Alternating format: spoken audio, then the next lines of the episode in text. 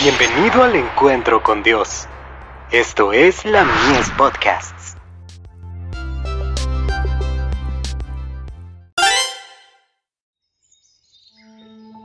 La maravillosa gracia de Dios. El inconmensurable sacrificio del Padre. En esto consiste el amor, no en que nosotros hayamos amado a Dios, sino en que Él nos amó a nosotros, y envió a su Hijo en propiciación por nuestros pecados. Primera de Juan 4, verso 10. El amor es el principio fundamental del gobierno de Dios en los cielos y en la tierra, y debe ser el fundamento del carácter del cristiano. Y el amor se revelará en el sacrificio. El plan de redención fue fundado en el sacrificio, un sacrificio tan amplio y tan profundo y tan alto que es inconmensurable. Cristo lo dio todo por nosotros, y aquellos que reciben a Cristo deben estar listos a sacrificarlo todo por la causa de su Redentor. Palabras de vida del Gran Maestro. Página 33. Cuando el pecado de Adán hundió a la raza en la miseria y la desesperación, Dios podría haberse separado de los caídos. Podría haberlos tratado como merecen que se trate a los pecadores. Podría haber enviado a sus ángeles para que derramaran sobre nuestro mundo las copas de su ira.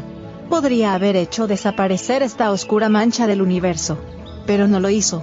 En lugar de echarla de su presencia, se acercó más a la raza caída dio a su Hijo para que llegara a ser hueso de nuestro hueso, y carne de nuestra carne. El don de Dios en favor del hombre excede a todo cálculo. Nada se escatimó. Dios no podía permitir que se dijera que podía haber hecho algo más, que podía revelar a la humanidad un amor mayor. En el don de Cristo, dio todo el cielo. Hijos e hijas de Dios. Página 13. Los que han profesado amar a Cristo no han comprendido la relación que existe entre ellos y Dios, y todavía apenas si la comprenden oscuramente. Tan solo vagamente comprenden la maravillosa gracia de Dios al dar a su unigénito Hijo para la salvación del mundo. Mensajes selectos. Tomo 1. Página 156. A fin de conquistarse al hombre y asegurar su eterna salvación, Cristo dejó las cortes reales del cielo, y vino a esta tierra, soportó las agonías del pecado y la vergüenza en lugar del hombre, y murió para libertarle.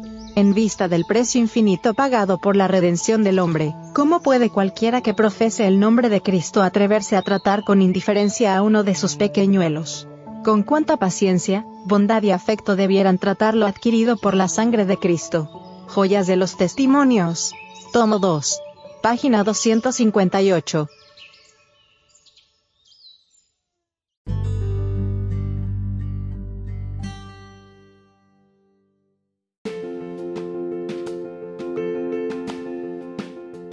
Visítanos en www.ministeriolamies.org para más contenido. Dios te bendiga.